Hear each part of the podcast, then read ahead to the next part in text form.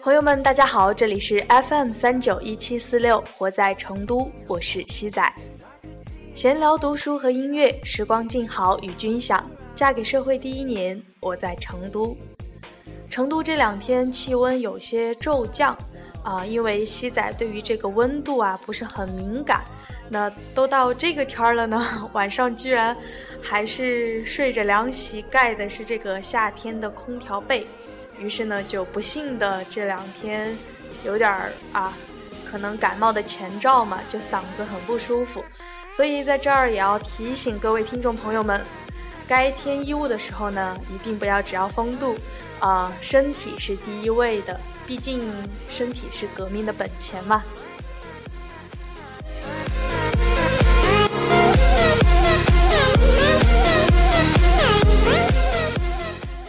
那可以说是又有两周时间不见了哈，因为上周呢是回家过了一个中秋节，是时间真的是非常非常的挤，所以也没有挤出时间来录制这么一期节目。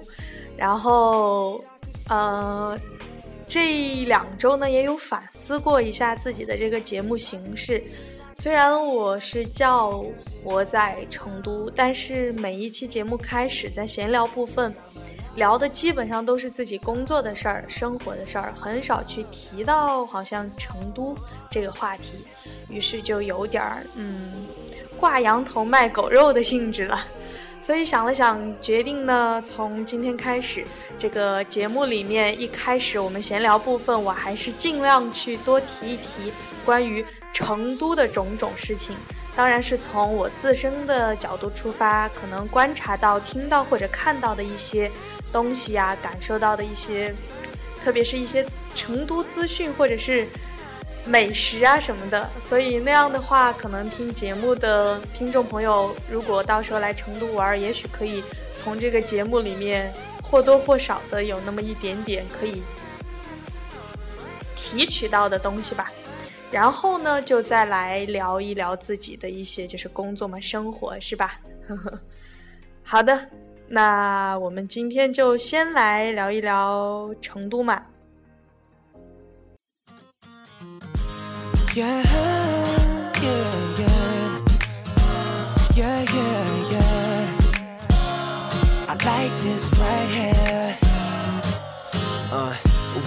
Wake up in the morning happy, I got a lot of people talking at me. As if in my shoes they walk every mile, yeah. 首先呢，就我所了解到的，可能是从八月二十七号起，成都呢就，呃，推出了一个定制公交的这么一个一个大的一个动作。呃，他是说，就上班族们就可以像网络购物一样，通过成都市公交集团公司的一个定制公交网页，或者是巴士公交移动 APP 提出一个出行需求。那么达到组团要求以后呢，公交部门就会根据需求开出一个居住区到工作地的一站式商务班车。呃，这样算下来，好像是说十公里的话是六元钱。这个比起私车或者是打的出行的开销都会少很多，呃，我是不知道这个定制公交出来以后效果怎么样，有没有很多上班族去定制哈？那对于我这么一这种，或者是我我们我们这种群体的上班族吧，可能就对地铁线依附性很大的话呢，可能不太会考虑定制公交。比如说，我从家里。呃，坐车到我们项目上的话，就是先从家门口的公交站坐四站路到达人民公园，然后再从人民公园坐地铁二号线到嗯天河路站，这样一个时间下来的话，差不多会是在五十分钟到一个小时左右，呃，一个小时以内吧。但是如果是定制公交的话，就算比如说有很多人和我是一个目的地，这样。呃，大家一块儿相当于一个拼公交的概念，这样出去了以后，到了以后的话，我想这个开过去的时间肯定没有地铁那么快，所以，嗯，对于我们这种对地铁性可能有能够依赖到地铁出行的这一部分上班族，应该是没有太大的一个需求的。嗯，那么然后来聊一聊关于西仔最近所。观察以及亲身体会到的和成都吃有关的话题吧，就发现其实，呃，四川人那个口味呢还是很广的，就真的是不挑食。之前不是有发现说，啊，很多四川人都喜欢吃兔肉啊、兔头啊，还有豆花儿什么的，然后这可能相对来说有荤有素嘛，还比较搭配。然后其实很大的一点就是，呃，北方人和那个外国人大部分是不吃动物内脏的，但是对于四川人来说的话，就是这个是能做出很多美味的菜的，比如说炒鸡杂就是一道很下饭的菜，还有毛血旺啦，里面也是有很多这个呃东西嘛，还有一般出去吃火锅，好像大家都会点什么牛杂之类的，嗯。呃，我个人的话，可能就还一般，不是很挑，但是也没有很喜欢。这里要提到的一个呢，就是肥肠，因为呃，我是从小就不怎么吃肥肠，但是我是知道我们这边。早饭什么的，不是有粉呐、米线啊、面条，它都一般都是肥肠粉儿、肥肠粉呐、牛肉粉呐、炸酱粉，好像那个要肥肠的人是最多的。但是我是怎么样都试过几次，发现自己的确接受不了那个味儿。嗯，但是，呃，身边周围很多那个，呃，朋友，包括特别是一些女生的话，还是很喜欢吃的，都不觉得那个味儿怎么样，而且还觉得反而有味儿才香。这一点可能就真的是，呃，整体的这个接受力和这个口味还是很丰富的哈。然后呢，呃，成都应该说四川还是比较兴这种。苍蝇馆子这样的文化，就比如说，呃，吃火锅吧，嗯，除了这种请客啊，或者是真的比较正式一点，大家会去吃那种很好的、很高档一点的感觉的火锅。基本上的话，平时好像大家都喜欢一般的这种什么串串火锅店呐，就街边的苍蝇馆子这种。冷冷淡杯之类的哈，就包括有一次就坐公交嘛，然后路过很多地方，发现了一个非常响亮的招牌名字，叫“厕所串串”。啊，这个名字听起来就不知道让人该如何联想。嗯，当然我也没有去吃过，也不知道为什么要叫厕所串串，但是我觉得它应该就是串串火锅啦。嗯。嗯，还有一个对豆汤饭，也是之前其实我也没有没有尝试过的，是前一阵子因为在公司开会嘛，然后和工作伙伴一块儿去吃的。之前我就想豆汤饭会不会跟那个豆花儿有什么关系？大概是因为我太喜欢吃跟豆腐打交道的东西嘛。然后我想豆汤饭是不是就豆花儿一类，里面有汤，然后有。泡饭之类的，结果后来端上来以后呢，哎，发现不是，就是那种豆子啊，就熬的特别特别的软，然后特别的就像酱料一样的软，然后又很香嘛，它可能还有点咸，然后这样熬下来之后呢，嗯，就盖在米饭上，然后舀一些大概是煮豆子的豆汤吧，就是一碗豆汤饭。然后一般吃豆汤饭的时候，可能会送一点泡菜啊什么的小菜。当然，我是的确没有特别理解哈，就这个为什么他们会这么喜欢吃豆汤饭。反正对于我来说吧，就嗯还好，因为我觉得一个是对于我来说，好像这个太缺蔬菜了，就一个那种豆酱泡泡饭的感觉。第二个是，其实汤泡饭呢吃多了对肠胃并不是很好，所以我可能作为就考虑到健康这一块儿也没有那么喜欢吃啦。嗯，然后，如果大家都有兴趣的话呢，到时候来成都玩可以都去尝一尝，然后感受一下这种就是美食文化的撞击。There are three things I do when my life falls apart. Number one, I cry my eyes out and dry up my heart. Not until I do this will my new life start. 好啦，聊完一些关于成都的话题之后呢，就来聊一聊自己吧。嗯，工作和生活。现在是就这两天吧，已经理清了这么一段时间之来，呃，之之以来自己手头上的这么一个工作。嗯，的确，像我主策说的，很多时候可能做事之前还是想更重要。你立即去行动，不一定会是正确的。有时候，也许你行动的时候方向就错了呢，那样的话，结果可能就不太好。所以，先去想，先去思考，理清楚、理顺了，再去做事会比较好。那自从我把自己手头上这些工作理顺了以后呢，也会发现好像做起来就。没有之前那么迷茫，没有之前那么像无头苍蝇乱飞一样，就感觉好像啊好忙，时间好紧，这儿干了那儿忘了的那种就没有了。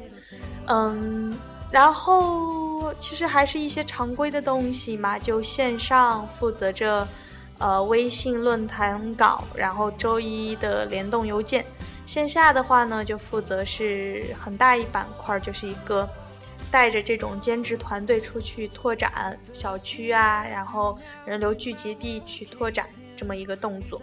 然后平时的话，就是每天上午在项目的话，会呃负责到一些琐碎的一些东西吧，什么销售道具啦，或者是做一些表啊，看一些数据呀，然后包括一些现场活动的一个协助主持啊，嗯，然后每天周日的话，现在。会参与周报的制作，但是我只负责一个周数据的汇总和细项两个表，相对来说，其他很多个表的话都是高柱在负责。嗯，然后从中秋呢是啊，上一周应该是上上周没有休假，然后。挤着就把两周两天的休假加中秋节一天三天挤到了一块儿去休息，然后回家，呃，家人团聚了嘛，该满足的心愿都满足了，该吃的也都吃了。比如说我爹做的非常美味的，也是我心心念念了好久的粉蒸肉，然后还有什么一家人吃火锅呀、包饺子呀，都特别特别的满足。当然也和好朋友见了面啊。然后呢，也和那个小和尚对分析了他的一个，就是我们互相的一个状态和想法，还是觉得真的这么分析下来，异性友情真的存在。异性友情和那个你说搞暧昧或者是呃真正的爱情是真的不一样。我会觉得，对于友情来说。只要好像两个人有那么一些共同点、共同兴趣所在，有共同的话题，就可以聊，就可以，呃，互相平时关关心啊，这样。但是，是如果真的是喜欢的那种感情或者说爱情的话，就真的不是两个人需要有很多的一致性，比如说基本的价值观、人生观可能需要一致，还有就是。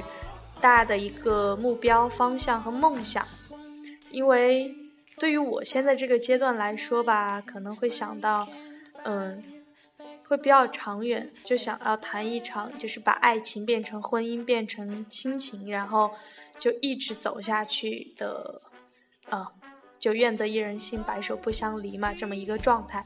如果是这样的话，的确你会考虑到，嗯，这些价值观。人生观、一些观念上的问题，还有一些，呃，就怎么说，状态、行为，包括你的一些目标、梦想。因为如果在这些方面有很大差距的话，是，呃，聊不到一块儿，然后也会摩擦很大。那样的话，我觉得是不太会产生感情的。然后呢，嗯。说回来工作哈，中秋节休完了以后回来的第一天下午就出去拓展小区嘛，就把兼职人员安排好以后，我就去收集小区的信息，一下午就自己走了那那一附近那一片区二十一个小区。然后当时是有安排一个兼职小组长，就是坐着师傅的车去踩小区，他一下午最后报给我了八个小区，我当时听了一听就只能无语的笑一笑。我我靠走路二十一个小区，你坐着车八个小区，这是一个什么样的工作效率呢？嗯，然后那天下午，其实开始是内心有点焦急，因为知道自己有一个很大的任务量嘛。但是到下午五六点的那会儿呢，就慢慢好像踩着踩着就慢慢有信心了，也就不那么急了，就慢了下来。然后中途饿了的时候呢，在街边找了一个长椅坐下，然后从我的包里掏出了很大很大的一个水蜜桃，在那儿慢慢的啃完，然后继续去拓展。嗯，会觉得其实有时候吧，这个心态真的很重要。之前会觉得好像还是会有点辛苦，但是越来越一个是你去习惯去熟悉，第二个是你不断调整自己的心态以后，就真的觉得没有那么辛苦。其实就是多走走路，多和别人聊一聊，去收集一些信息而已，没有其他的什么大的难题和任务。这样一看的话，就觉得好像，嗯。一切都其实算是简单轻松的了，真正的问题和难题都还没有来。就像那天周一在公司开会的时候，我们事业部的顾总当时就说：“他说我们我们这个部门的就是孩子们呀，都真的是要说吃苦一点都不怕吃苦，我们就怕的是没有成长，没有进步。”当时听了以后，觉得真的，他说的那个话就是我们现在，不管是我现在处于这个新人阶段也好，还是我上面主策呀、高助啊，包括，嗯，更高级别的这些工作伙伴、同事也好，大家真的是没有什么太怕吃苦的，真的就是怕在这一段时间我付出了那么多的时间，但是没有得到成长、没有进步，那才是真正白费了时间。所以，嗯，那天下午在拓展的时候，人力资源部有给我打一个长达十五分钟的电话，就关于调查我现在的一个工作强度、工作内容和我的一些对工作呀、对公司有没有什么建议意见。当时他听说我负责这些板块，包括听说我就是公司是朝九晚五嘛，一般是正常五点半下班。但是像我们在项目上，基本上都是七八点才下班才回家，而且回家还要做表，做到晚很晚的话，他就会有说，在这方面我们会有会不会有什么怨言或者有什么想法想要提？我当时想了一想，定了一下，然后说没有。为什么呢？不是说。啊，为了嗯哦，怕被责难或者，就只是觉得说，嗯，其实这些工作分配下来都是合理的。然后，如果你没有完成它，你肯定是不能安心理得的去休息去下班。只有当你真正完成了，然后再回家的时候，就觉得很轻松了嘛。所以这都是自己觉得是应该的本职的工作，包括。嗯，我的主策嘛，就木兰多多，我们给他取的昵称哈。我的主策还有高柱，他们对于我这一个出助都是很照顾。平时，像我昨天晚上在公司做那个微信稿嘛，大概我也真的是有点太完美主义了，非要精益求精做一个微信稿啊，就呃搜集素材图片，然后想了一些类似于那种很朗朗上口，很呃。有点像小诗一样的那种、那种、那种，就是段落文章，然后自己写出来，然后再怎么样去排版，就做做做做做，做了大概从五六点就一直做到八点多，然后主策其实是可以回家的，但是他就一直在那儿陪着我，等着我。开始我其实不知道他是在等我，我以为他是有其他什么事儿，然后加位呢。就都就是那个高柱嘛，做完他的事儿都已经走了，然后。那木兰多多还没有走，然后他就一直在我旁边，包括去帮我搜集一些图片素材呀，包括他会教我一些，就是做 PPT 的时候，哎，有一些快捷键你可以怎么怎么用，然后会方便一点，不需要就是走弯路啊，怎么怎么样，就这些很小的东西。然后最后走完做完了以后，差不多快九点，呃，从公司出来的话，我是坐五站公交车就可以回家了，他还要坐地铁。还是有点远，当时就觉得，他还觉得我很辛苦，说要给我去买吃的，但是我就会觉得真的真的，很感谢他的陪伴，也很感谢他，就是去教我这一些很细微的东西，也觉得很感动，因为这明明就是我分内的工作，是我应该去把它做好的。嗯，他的这些行为其实都是都是一份。就是多出来的一个付出，所以真的会很感动。回家的路上呢，心情就特别特别的好，然后就觉得特别特别的顺。嗯，之前呢就有想过出来以后社会关系、人际关系会如何的复杂，工作上同事之间会怎么怎么样。但是现在来看的话，可能我们和那个销售团队还没有很融合、很融洽，就是。就是还没有非常的彼此融入，还是会分为啊策划小团队和销售团队。但是最起码我们三个人在项目上的，我们这三个人的策划小团队是真的，我觉得很亲密，而且没有那种很复杂的上下级关系或者什么看颜色啦，怎么怎么样，就是很亲切，然后很平等，然后很互助的一种感觉。嗯，所以呢，也平时就和他们，大家就互相也都能开玩笑什么的，就觉得这样的工作关系，这样的一个团队，感觉很让人觉得温馨，很感恩。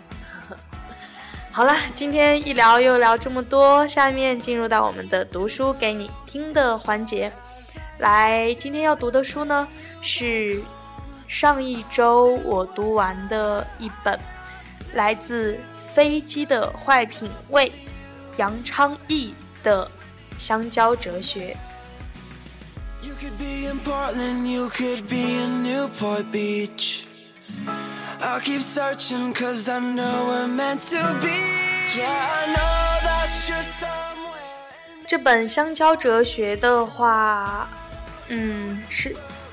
怎么说？非散文也非文章小说，它就是一段一段一段的话，应该也是作者就是平日里面记录下来的一个生活里面的一个所思所想吧。然后，就如书题所说的，就形成了一个香蕉哲学了。就真的一段一段的话里面都有着或大或小的人生生活哲学。那么今天呢？就随意分享几段我觉得还不错的，当然，如果听了以后大家会喜欢的话呢，也是建议大家可以去买这本书来读一读。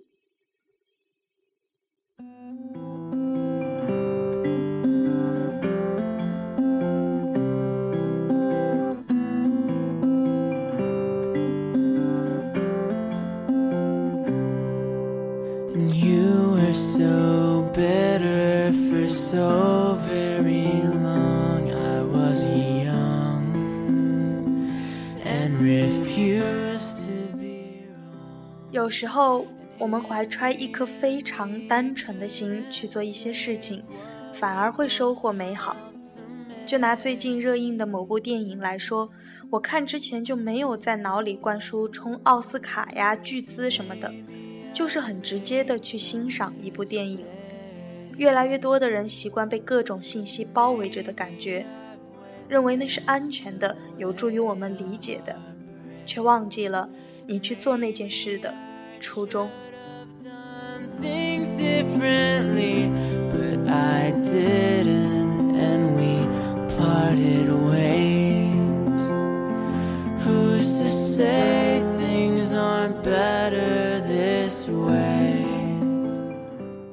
其实很多规矩我不是不懂，只是我还是天真的认为我有实力通过更顺应自己内心的方式将其实现。请尽可能保留那一份天真，即使失败了，你也从未不安过。况且，也许根本就没有失败这个说法。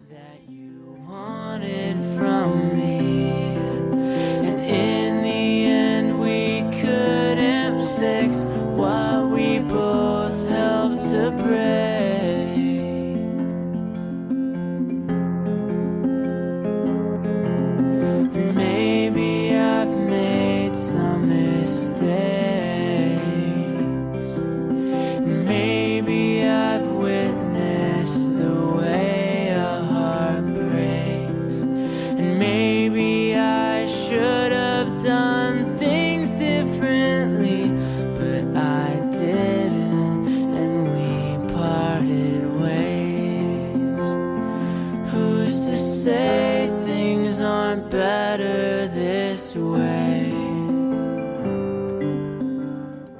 我们痛苦的根源在于，我们要的太多。一会儿像想着去高档写字楼做一名体面的白领，一会儿又想去丽江开家小店，又说想当职业作家。这些都没问题，但关键是心中要有一个重点，并为其兑现努力，至少先实现其中一项，那样才不至于停滞不前或彷徨不定。大多数白领是这样的。每天早晨，在拥挤的地铁里，通往公司的小道上，身体在路上，灵魂在铺上。look around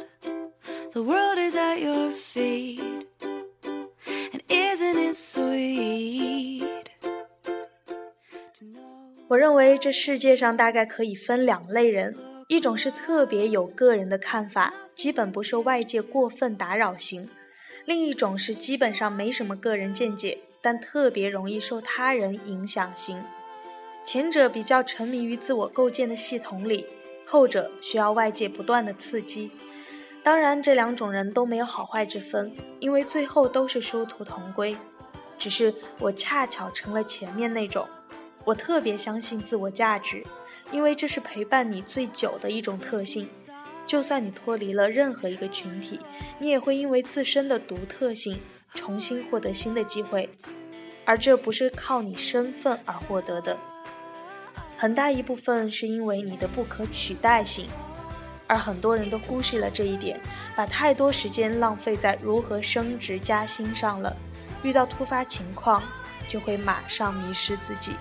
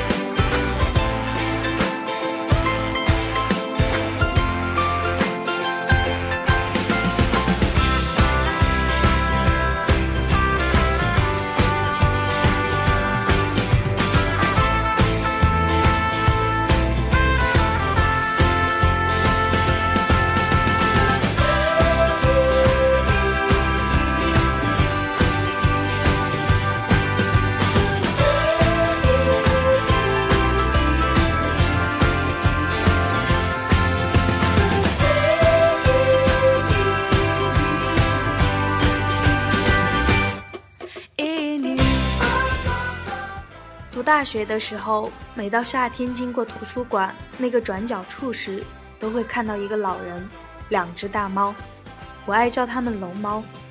老人在那里一边锻炼身体，一边与龙猫对话，好像他们之间建立起了某种友谊。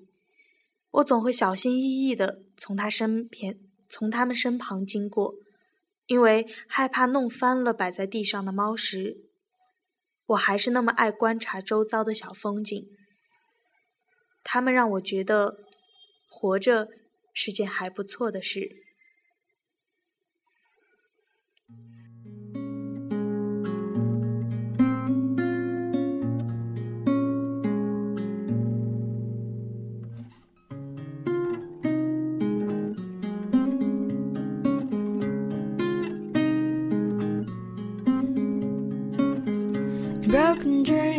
Broken dreams, hoping someday you'll see me. Sky is gray, sky is gray, but I'm dancing in the rain. Live this way, live this way, oh,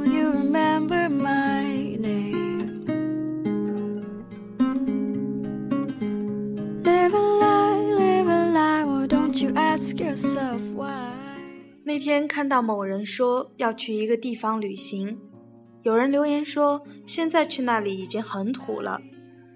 首先，旅行是一种重新认识自己的方式，不时髦、很土是建立在流行的基础之上。流行本身就是种趋同，而旅行是不会过时的，所以这种说法是不自由的。总有那么一些人在误解快乐的意义。Missed you so, missed you so, and I wondered if you know. The wind is blowing me in this corner, and it's hard to let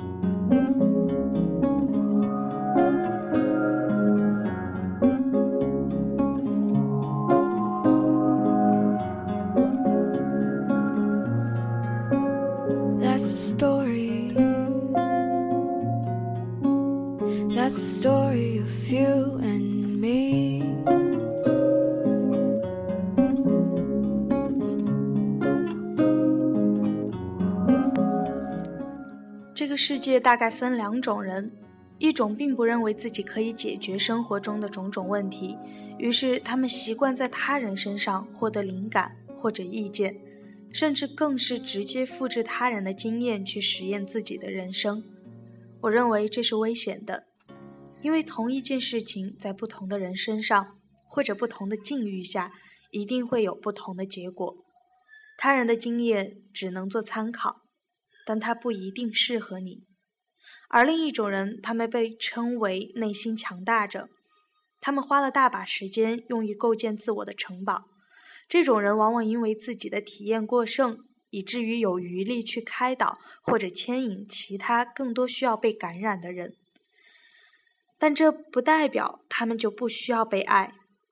所有人都是渴望被关注的，从小孩哇哇大哭，企图引起大人的关注起，到对爱人撒娇，或在网络上将自己的行踪公布于众，都是渴望被关注以及获得我们所理想理想的爱。但也正因为这样，没有足够的爱用以供给这些渴望他的成年人们，于是产生了消极情绪、孤独、背叛、猜疑。思恋，这些成了我们生活中的大部分。就像我们身边充斥着形形色色的人，他们其实没有绝对的对错，只是性格驱使他们用怎样的方式与这个世界相处。就像慢热青年，他们没有办法快速的融入一个陌生的环境，所以他们选择在某个角落默默的观赏着这一切。但这并不代表不友好，很有可能是因为害羞。这个世界本来就是由各类型的人构成的，善待自己，宽容他人，允许各种的存在，痛，并快乐着。This is a blood that was spilled, points to the pain you endured for us, points to the shame, blame, the guilt.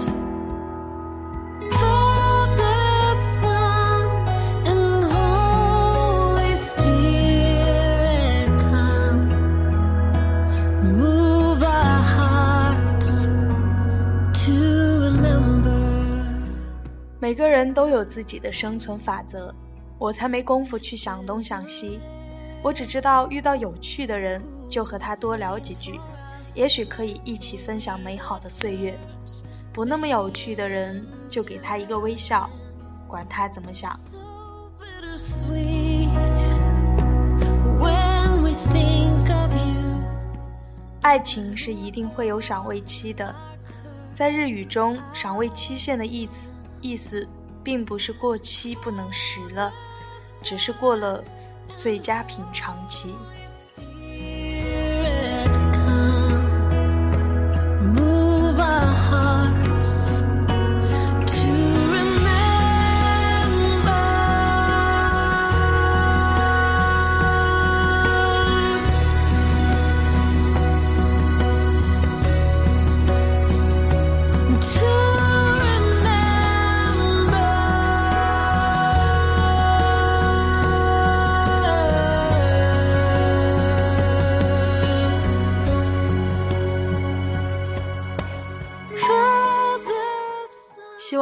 你们在自己的未来里过得很畅快且美好。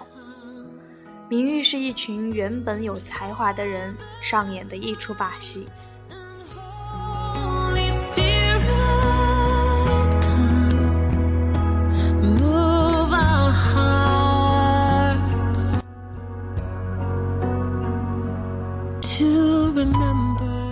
所有贪恋的、嫉妒的，都是通往痛苦的根源。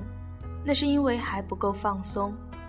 所有的爱、人际关系、工作，都应该是放松的。你试图去讨好的、迷恋的，都不是真实的，缺乏实质意义的。而更重要的是，他们终有一天会厌倦你的讨好，那时你就会白费所有功夫。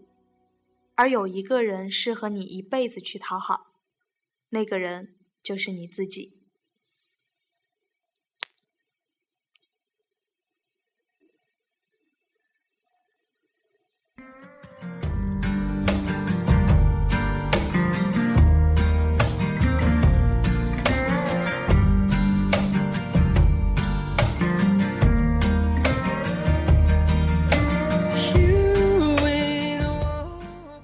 旅行之于我，就是让梦想照进现实的一种可能。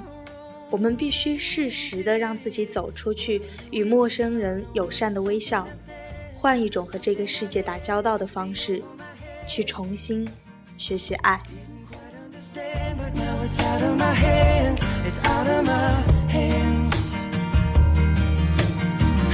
sorry for the way you must feel about yourself every day.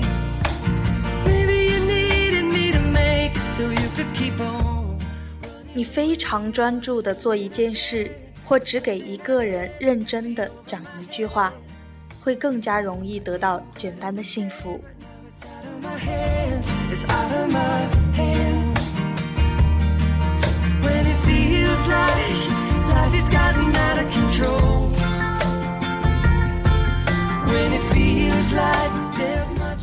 我不担心变老，只担心没有了好奇心，以及放弃了对这平庸世界的诚实反抗。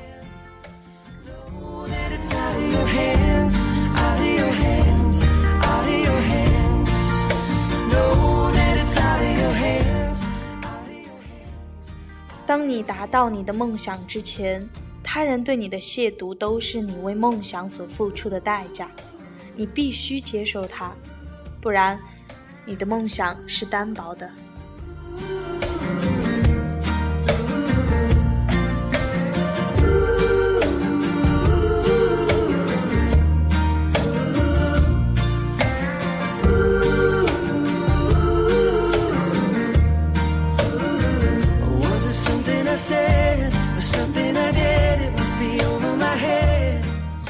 爱是神圣的，它的起初也是喜欢，但后来会承载很多形而上的东西，让它变得复杂、立体，但也更容易悲伤。一旦我们置身于爱情这个氛围之中后，会做出很多愚蠢的事，但它又是艺术的、迷人的，所以人们都热衷于歌颂沉甸甸的爱情。而没有人会留意随风而逝的喜欢。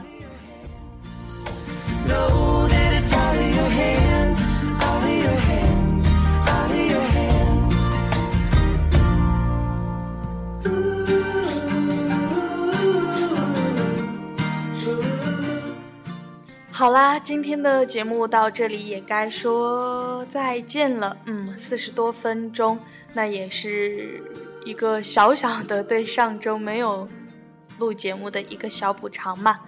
嗯，感谢您的收听，然后我们下期再见吧。在节目的最后呢，送上一首好听的英文歌，名字叫《All of Me》。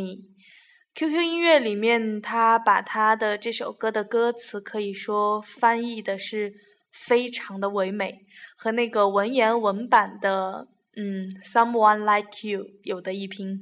如果大家感兴趣，也可以去自己找来听一听、看一看。好的，那这期就这样啦，再见啦。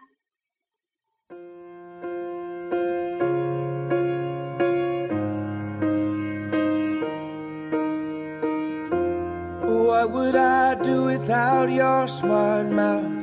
Drawing me in and you kicking me out. You've got my head spinning, no kidding. I can't pin you down. What's going on in that beautiful mind? I'm on your magical mystery ride. And I'm so dizzy, don't know what hit me, but I'll be alright.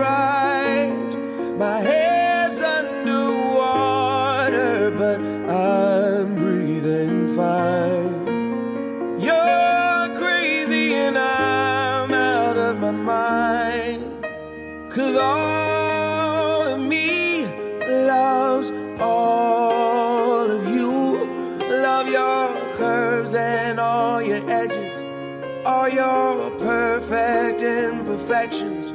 Give your all to me. I give my all to you.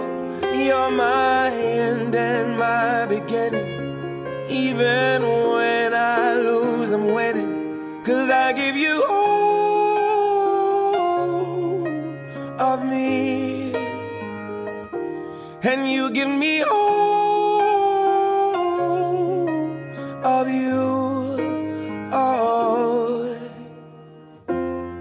How many times do I have to tell you? Even when you're crying, you're beautiful too.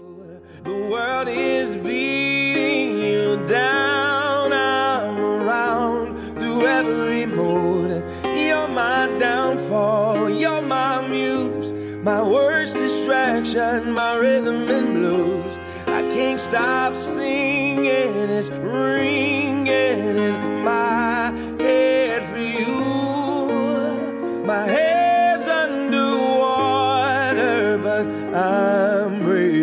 find